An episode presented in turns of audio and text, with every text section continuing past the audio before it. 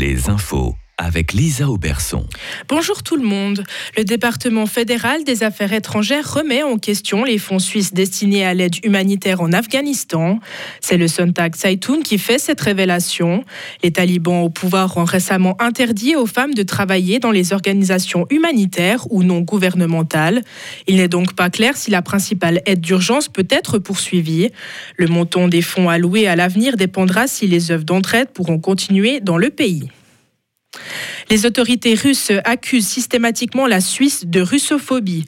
C'est la NZZ Amsonta qui dévoile une analyse du service de renseignement de la Confédération. Moscou veut semer le doute sur la neutralité de notre pays.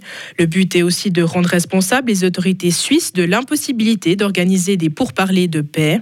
La dernière accusation est venue de l'ambassadeur russe en Suisse. Des dizaines de milliers d'assurés n'ont pas encore reçu leur nouvelle carte. La hausse des primes pour l'assurance de base a décidé un quart des assurés à changer de caisse. C'est un chiffre record selon une enquête du site Comparis. En Suisse, chacun peut continuer à être soigné sans carte, mais à l'étranger, cela peut poser problème. Il faut alors demander une attestation de remplacement à sa caisse maladie en cas de voyage. L'absence de carte impacte aussi le système suisse car les médecins doivent remplir manuellement les données des patients concernés. En sport, doublé norvégien aujourd'hui lors du slalom d'Adelboden. Lucas Braten s'est imposé devant son compatriote Mac Gratt. La troisième place est revenue à Linus Strasser. L'Allemand a devancé Loïc Meillard d'un petit centième. Écoutez la frustration du skieur des Non, euh, je pense plutôt la frustration de manquer pour un centième le podium. C'est clair que euh, ça fait mal, surtout à la maison ici. Et donc, euh, voilà, c'est jamais drôle d'être à cette place pour, pour si peu. Je pense à, beaucoup de choses. Voilà, un centième, on peut le trouver à chaque virage. Donc, donc il y a beaucoup de choses où j'aurais pu être un peu plus vite et faire un peu mieux. Derrière la quatrième place de Loïc Meillard, le Valaisan Ramon Sennheiser a terminé le huitième place, juste devant le Vaudois Marc Rochat. On notera encore la onzième place de Daniel Yule. En progrès depuis quelques semaines, Ramon Sennheiser n'affichait un joli sourire au moment de se présenter aux interviews.